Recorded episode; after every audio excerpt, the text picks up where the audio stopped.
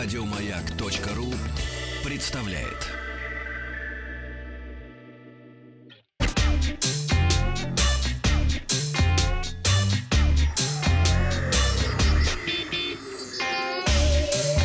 Страна транзистория.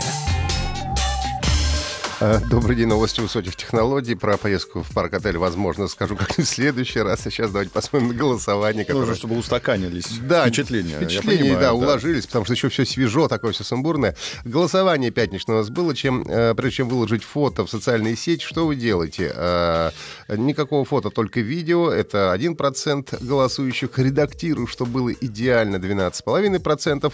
Выкладываю, как есть, 41%. И я не выкладываю фото. Это у нас большинство 45 25%, а Иван пишет, хорошо, что вопрос открытый, сейчас посмотрим на тех, кто выкладывает как есть, посмотрим их идеальную кожу без единого прыща и фильтра, посмотрим их удачный ракурс и 2444 фотки в туалете, из которых только одна получилась. Это была ирония от Ивана.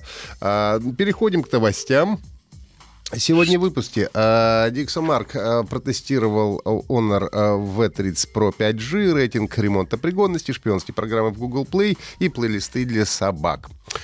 После презентации смартфона Honor V30 Pro 5G глава компании заявил, что не планирует предоставлять смартфон для тестирования лаборатории DxOMark. Ну, сейчас, через полтора месяца, скорее всего, был достигнут какой-то консенсус, и DxOMark опубликовал все-таки результаты этих тестов. Основная камера, напомню, у Honor V30 Pro 5G тройная, сенсором на 40 12,8 мегапикселей, и э, поставил новинки среднюю оценку DxOMark в 122 балла, 133 за фотосъемку и 100 за видео. Специалисты отметили высокую детализацию при минимальном уровне цифрового шума, точный подсчет значения экспозиции, хорошее качество фотографий при использовании зума на средних значениях, боке с правильным определением глубины резкости и э, качественные снимки с низким уровнем э, шумов при ночной съемке. Из недостатков преобладание синих цветов в области теней и не всегда корректно работающую стабилизацию.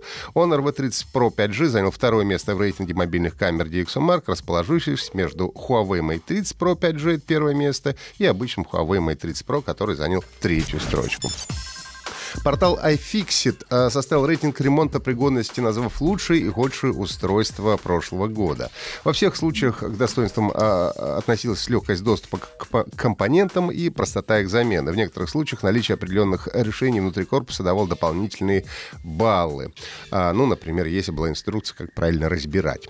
Лучшими были признаны а, по ремонтной пригодности Xbox One S 8 из 10 баллов, Mac Pro 2019 года года 9 из 10 и модульный смартфон Fairphone 3 10 из 10.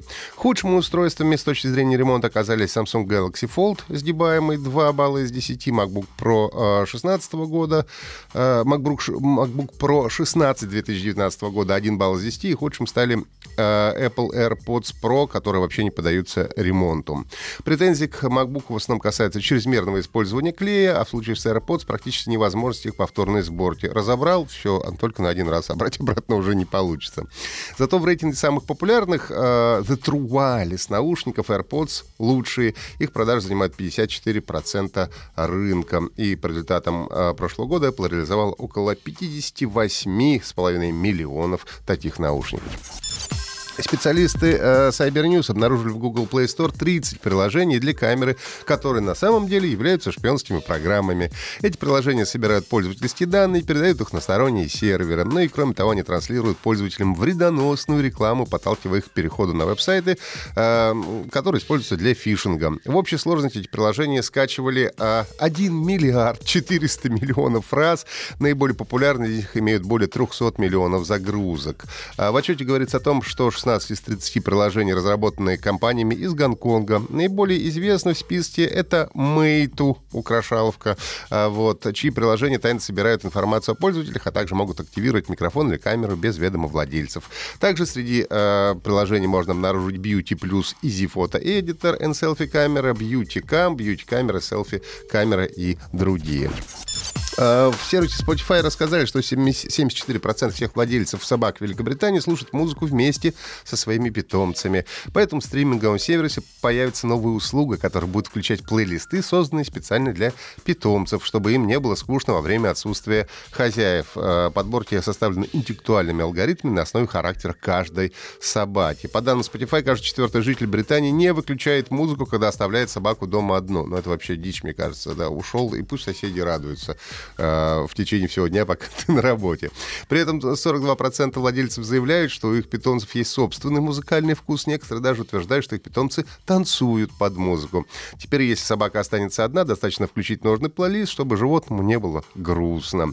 Кроме того, специальный алгоритм подбирает композиции в зависимости от типа животных, учитывая их энергичность и характер. Я напомню, что на прошлой неделе стали известны российские цены на подписку в Spotify. Стандартный тариф будет составлять 169 рублей в месяц.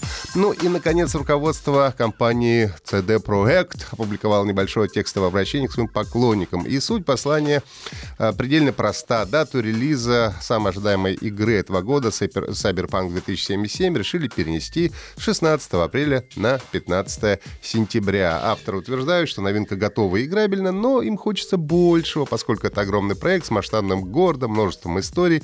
Они жаждут сделать все идеально. И пара месяцев разработки им в этом как раз должны помочь. Правда, было немало тех, кто с самого начала не верил, что игра выйдет в срок. Например, основатель издания Rock Paper Shotgun Джон Уокер обещал съесть собственные брюки, если CD Projekt Red выпустит uh, Cyberpunk 2007 в апреле, и заявил, что ее релиз отложит в лучшем случае до сентября-декабря. И, как оказалось, был прав. Сегодня спрашиваем вас, вы ремонтируете сломанные гаджеты? Да, всегда выбрасываю, покупаю новый, и все зависит от стоимости ремонта. Подписывайтесь на подкаст uh, Транзистория на самом сайте Маяка и в Apple Podcast.